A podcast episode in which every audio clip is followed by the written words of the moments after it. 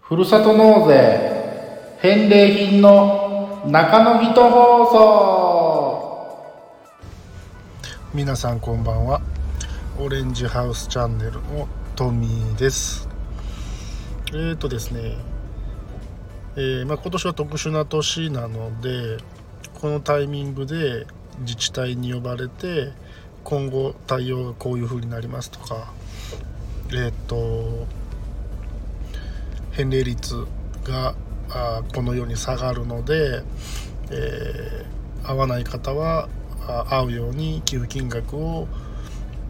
変更してくださいとか、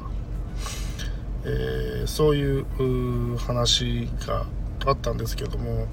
まあ、そこでじ他の事業者さんの声とかを聞いているとですね結構皆さんその寄付額の設定にものすごく神経を尖らせてるなっていう感じを受けました。でどういうことかっていうとですねやはり、えー、1万円という基準がものすごく大事なんですね。どこまで行っても1万円という、え、金額が一番動くんですよ。で返礼率が下がってしまったから、えー、商品代が合うように、えー、寄付金額を1万2000円に上げてしまうと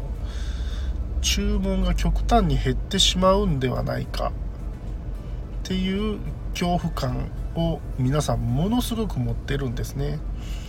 それだったら利益率が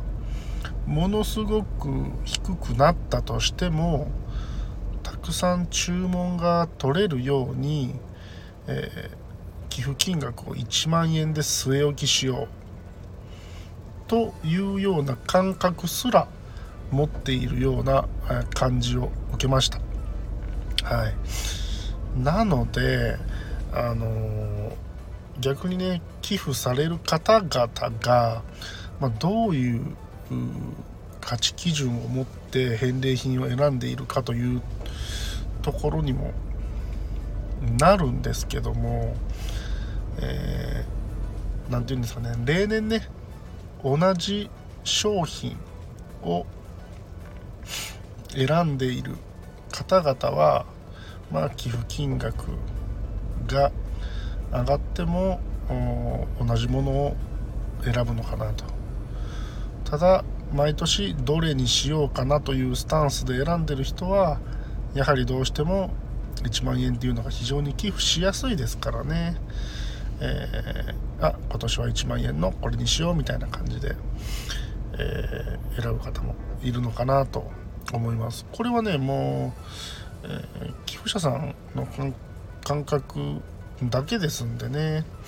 あの、まあ、できるだけ僕らは、まあ、寄付者さんに選んでいただけやすいような、えー、金額を、まあ、模索していくというところにはなるんですけどね、はい、そこを非常に感じました。なのでもしかしたら腹を切っても寄付金額を据え置きにするという判断をする事業者さんも中にはいるのではないかなと。何でもかんでも値上がりするというわけではなさそうな感じもしました。はい。そうは言ってもね返礼率下がってしまうと商品代自体は絶対にえー、えー、て言うかな。赤字の方に向かっていってはしまうんでね、えー、それがちょっとはまた利益が残るんだけどっていう薄利の範囲だったらいいんですけどねもう完全に赤ってなるとねそこまでして、えー、値段据えようかなあかんのかっていうところも出てくると思いますので、はい、まあそこの見極めもまあ、今年は難しいなという感じを受けました。はいというところで、えー、本日は以上です。ご清聴ありがとうございました。えー、まだコロナ感染中なのでまた少し、えー、収録が空いちゃうかもしれませんが気長にお待ちください。えそれではまた次回バイバイ